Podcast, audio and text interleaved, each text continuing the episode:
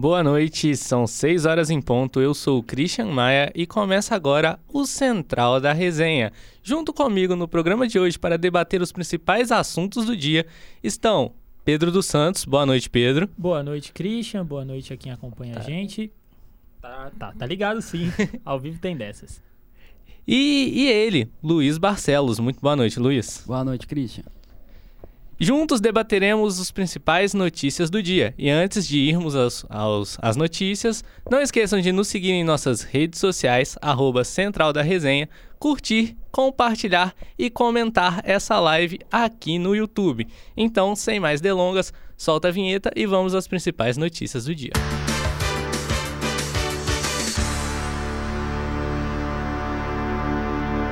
Estamos nos aproximando da eleição e não poderia ser diferente. O assunto de hoje será sobre economia, muito debatido ao longo dos, das semanas aí pelos nossos políticos. E quem traz mais informações para a gente é o repórter Wilson Saraiva, que falará sobre o salário mínimo deixar de ser reajustado com base na inflação.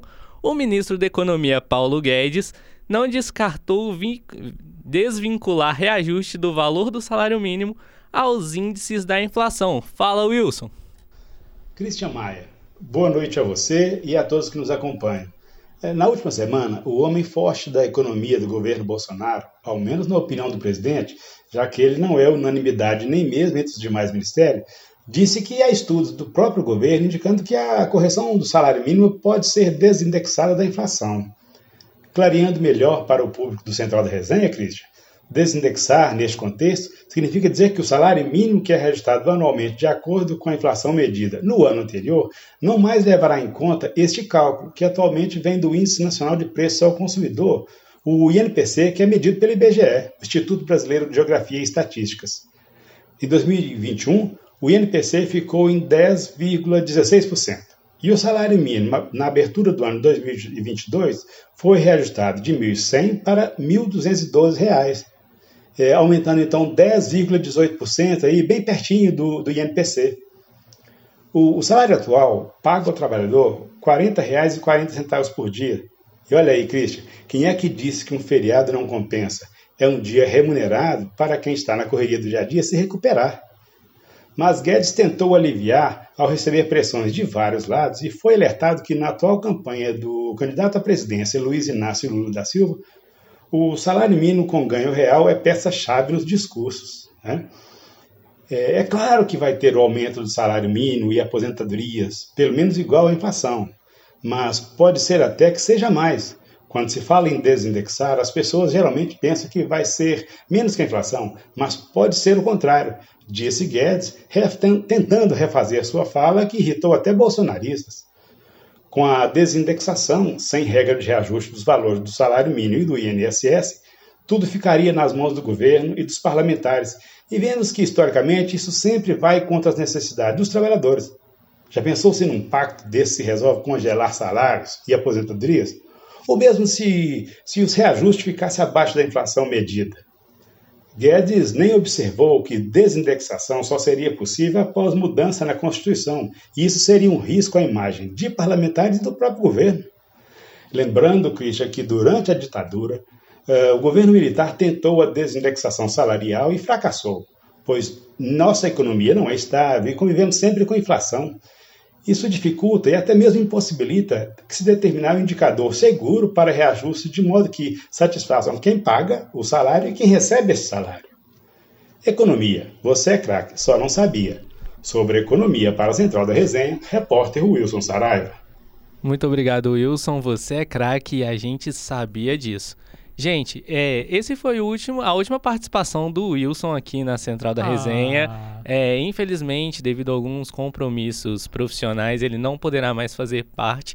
E antes disso, eu gostaria aqui de agradecer ao Wilson por toda a convivência que nós tivemos. Poder dividir o estúdio com você, Wilson, foi um aprendizado enorme para mim. Eu acredito que para o Pedro e para o Luiz também. Sem sombra de dúvidas. Vocês querem falar alguma coisa, meninos? Vai lá, Luiz, vai primeiro. É, boa noite a todos. O, o Wilson arrasou muito, ele deu show, então, de certa forma, fica um aprendizado pra gente e eu quero te agradecer, Wilson. Você arrasou. Bom, é, falar do Wilson, eu acho que eu vou tentar ser mais sucinto, porque acaba que já dizia o nosso querido Dominique Toretto, Dominique Toretto, sei lá, é porque eu tô falando Dominique, eu só lembro do Dominique Torran, enfim.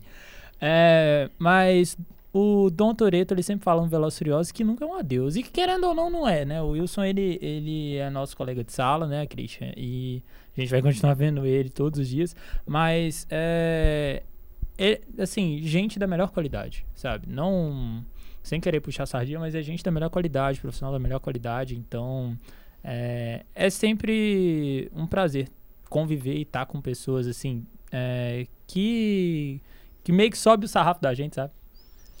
Por isso, é, eu peço até desculpa aí, nossos queridos ouvintes, nossos queridos assistentes, assistentes, por Opa. ter quebrado um pouco o protocolo, mas precisava, ao meu ver, dar, deixar esse espaço para agradecer um grande profissional quanto o Wilson. Né? Então vamos, sem mais delongas aqui, sem mais é, despedidas e tal, é, seguir com o nosso programa. Vamos falar de cidades. Um hotel pegou fogo com 19 pessoas hospedadas e quem traz mais informações pra gente é a repórter Lídia Caetano. É com você, Lídia. Boa noite aos ouvintes aí da Central da Resenha. É isso mesmo. Um incêndio atingiu um hotel em Belo Horizonte nesta quarta-feira. O estabelecimento fica no centro da capital e quatro equipes do Corpo de Bombeiros atuaram no combate às chamas. De acordo com os militares, um hóspede que estava em um dos quartos atingidos pelo fogo pulou do segundo andar e foi levado ao Hospital João 23 com suspeita de fratura na perna.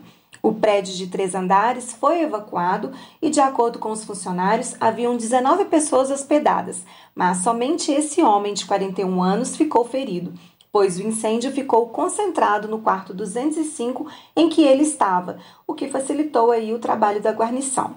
Esse homem disse para os militares que estava fazendo uso de entorpecentes e que isso possivelmente teria iniciado as chamas no colchão de maneira acidental. De acordo com a avaliação do Corpo de Bombeiros, não houve dano estrutural no imóvel e ele também não será interditado.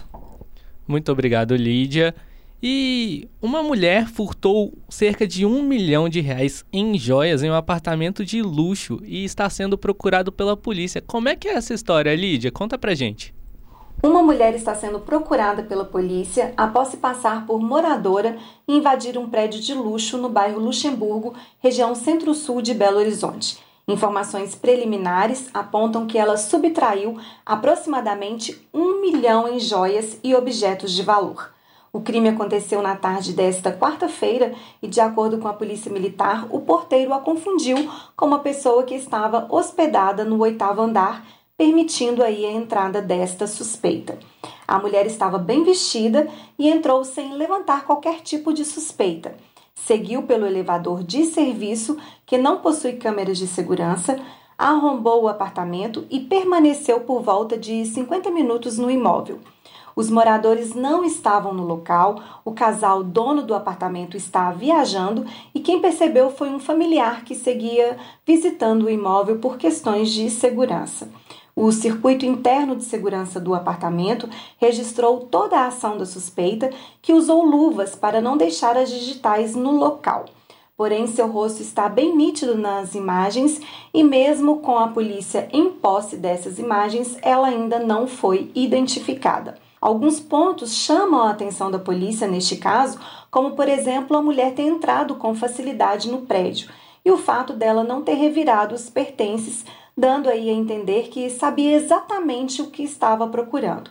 Esses detalhes levantaram as suspeitas da polícia de que ela tinha alguma informação sobre a rotina e os bens da família. Do lado de fora, dois homens a aguardavam e eles saíram juntos em direção à Avenida Raja Gabalho. A Polícia Civil informou que foram realizados perícia no local e coletados elementos para a investigação que segue em andamento.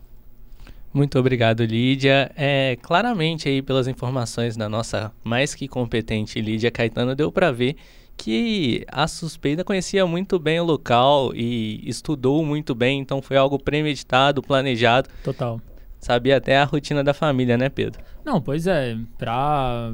Isso me fez lembrar muito La Casa de Papel e, e todas essas grandes produções que a gente vê em filme, em série, por aí, é, que, que realmente o, o, bandido, ele, ele tem ali a noção, toda a noção de território. Então, assim, sabe quando que o cara entra, quando que o cara sai, né? No caso, a vítima. Quando a vítima entra, sai, o que, que ela faz, o que ela deixa de fazer e foi muito bem estudado e, obviamente, não, não tem como isso ter sido arquitetado só só por pelos dois que por ela né e pelo comparsa marido enfim enfim é, mas então é, é, aguardar realmente as, as próximas investigações e os detalhes a gente vai trazer aqui no central da resenha conforme conforme for.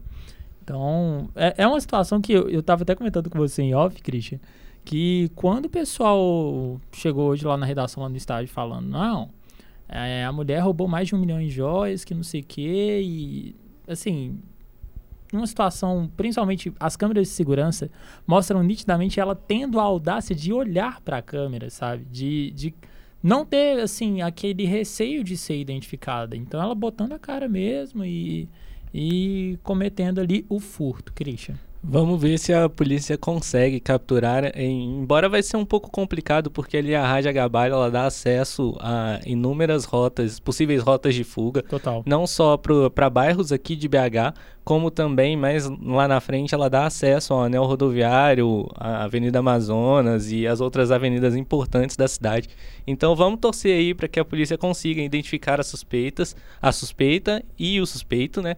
E conseguir aí capturar e recuperar os pertences da, da família que foi furtada. Sem sombra de dúvidas, né? Você trouxe essa questão da Raja e a, é, é o que você falou.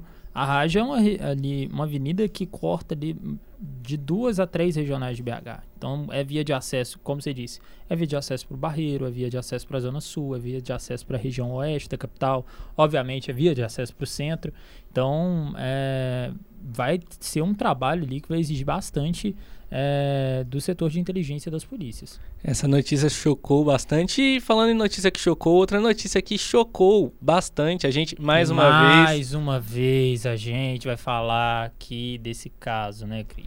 Mais uma vez. Um, dessa vez, quem deveria proteger é o principal suspeito. Um policial militar aposentado é investigado por exploração sexual e estupro contra, contra adolescentes. Lídia Caetano, como é que é essa história?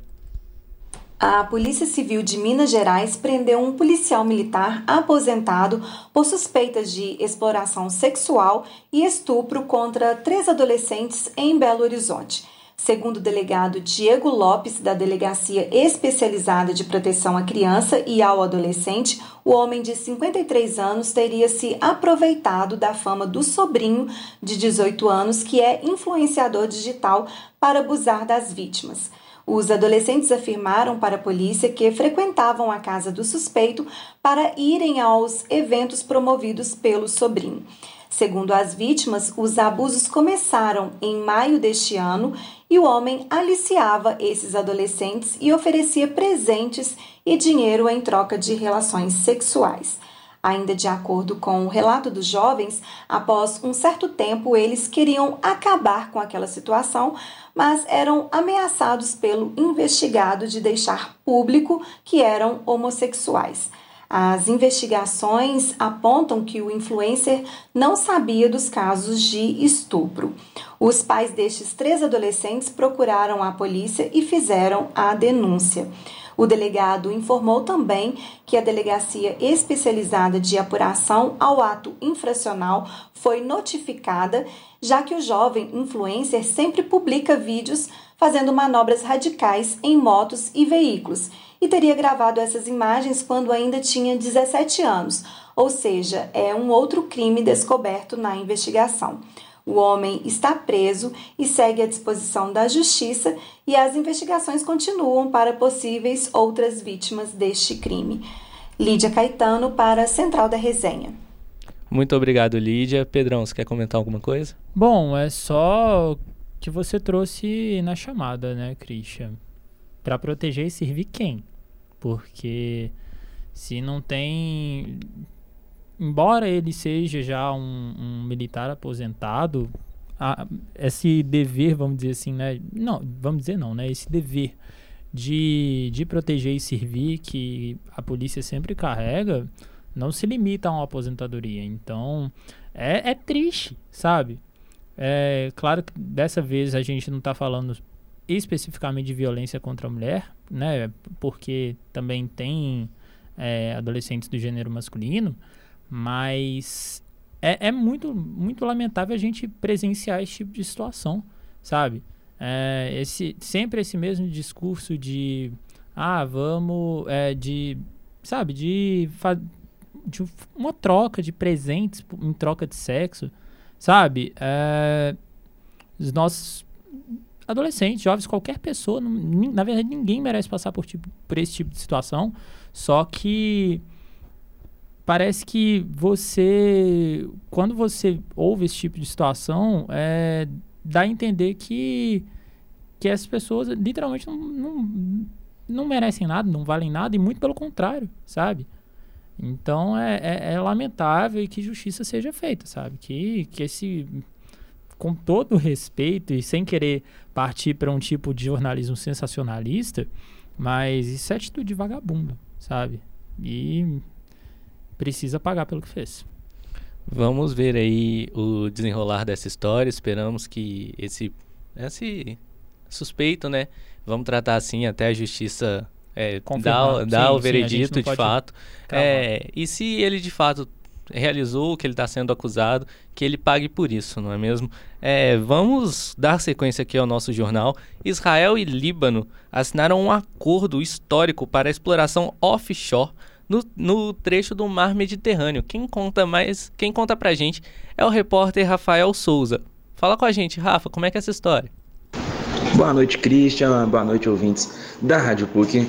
Hoje a gente viu algo histórico, né? Uma quinta-feira histórica, porque Israel e Líbano assinaram um acordo histórico de fronteira marítima, né? Os países vizinhos do mundo oriente trataram um acordo que permite a exploração offshore no trecho do mar Mediterrâneo, que é compartilhada pelos dois países. Para todo mundo entender né, o que é esse offshore, o território de um país ele não é só composto pela parte continental, o território também possui uma parte marítima. Mas esse offshore é além dessa parte marítima. E como os países são vizinhos, eles dividiram esse, essa parte né, do, do mar offshore. Então, né, esse acordo remove uma fonte de potencial conflito entre Israel e o grupo libanês Hezbollah, que é apoiado pelo Irã também, e pode ajudar a aliviar a crise econômica que né, o país do Líbano passa mas as negociações elas foram intermediadas, elas não foram feitas de forma direta pelos dois países, né? Essa intermediação aconteceu pelos Estados Unidos, mas isso, né, o acordo, todo esse processo, esse símbolo de paz né, na exploração do mar, do mar Mediterrâneo, não interrompe a iminente é, guerra, né, conflito militar que pode surgir ali na região. Afinal, os dois países, Israel e Líbano, ainda têm vários desacordos sobre os territórios que ficam na fronteira entre os dois países que é Rafael Souza, para os estúdios PUC. Muito obrigado, Rafa. E para nós aqui é um sextou, né? Porque amanhã eu tô de folga, amanhã a gente não tem aula, mas Central da Resenha estará aqui no mesmo horário, no mesmo canal. Então, você, né, nós não estaremos aqui, mas estaremos dando informação para você, então vale nos acompanhar. Luiz, já que estamos aí no nosso sextou, qual a sua programação para o fim de semana? Você já sabe o que, que você vai fazer? Sei, Christian. Sábado eu vou sair. Eu não sei o lugar ainda, mas que eu vou sair, eu vou. E domingo é, é dia de ficar em casa, tranquilinho, tem eleição, então é fazer meu papel de votar. Então é isso. E você, Pedrão, já tem compromisso aí pro, pro fim de semana, sexta, sábado? Como é que tá a agenda? Ou, então, sexta-feira, na verdade, eu, eu acho que a, as meninas da cultura vão trazer com mais mais propriedade, mas vai ter uma exibição. Já fica um adiantamento, né? Eu, como bom fã de Coldplay, é, vai ter exibição do show deles né, lá em Buenos Aires. Vai ter a. Ah, calma. Vai ter a exibição é, global do show deles lá em Buenos Aires. A proposta é, vai ser uma programação legal. Vai estar em todos os cinemas aí. Na verdade, não todos, né? Mas os principais cinemas aqui de BH. Contagem e Betim, salvo engano. Então fica aí a dica também já adiantado para quem quiser participar, né? Para quem quiser conferir, vai ter sexta e sábado. E aí final de semana é ficar de boa. Eu devo ir, tem tem algum aniversário para ir, aniversário de amigos e é isso. Muito obrigado, meninos. Eu ainda não tenho programação para o fim de semana. Confesso que faz um tempinho que eu não vou ao cinema, então vamos ver aí o que que nos reserva aí para o fim de semana. E falando né, em agenda cultural, a nossa repórter Ana Cláudia Alvarenga traz as informações para você, assim como eu, que não sabe o que vai fazer no fim de semana. Vamos prestar atenção. Boa noite, Ana. Como indicação para o final de semana, nós temos a série Bem-vindos à Vizinhança, onde um casal se muda para a casa dos sonhos, que na realidade vira um pesadelo. Eles são surpreendidos com uma série de cartas ameaçadoras que começam a chegar assinadas por uma entidade estranha. E na segunda-feira, dia 31, estreia na Netflix a série Inside Man. É uma minissérie criada por Stephen Moffat, o mesmo criador de Doctor Who e Sherlock, e narra em quatro partes histórias que aparentemente sem conexão podem acabar se cruzando. De acordo com a premissa da série, qualquer pessoa pode ser um assassino com um bom motivo e um péssimo dia. Nos Estados Unidos, Jefferson Grief é um prisioneiro no corredor da morte em busca de retenção antes que seja executado pelo sistema. Enquanto isso, em um trem na Inglaterra, a jornalista Betty Davenport está em busca de uma nova história. Em um vilarejo, o vigário Harry encontra a professora particular de matemática, Janice Fife, em uma estação. As quatro pessoas enfrentam dilemas que podem levar ao crime de assassinato. Muito obrigado, Ana Cláudia. Agora eu já sei o que eu vou fazer aí, ó. Já, tem, já temos uma indicação, muito boa essa indicação. E, né, nós estamos nos aproximando do fim de semana e fim de semana também é dia de esportes. Roda a vinheta. Boa noite a todos. Bora falar de esporte? Então, ontem aconteceu a partida entre Palmeiras e América de Cali pela semifinal da Libertadores Feminina. O Palmeiras venceu por 1 a 0. Gol da Ari Borges e se classificou para a final ressaltando que é a primeira disputa do Palmeiras na competição. Então, no primeiro, na primeira disputa, o Palmeiras já chegou na final e enfrenta o Boca Juniors. Boca Juniors que eliminou nos pênaltis o Deportivo Cali. A final acontece amanhã no Equador, às 19 horas. Passando para os times, os times mineiros que vão jogar também é, no futebol feminino no fim de semana.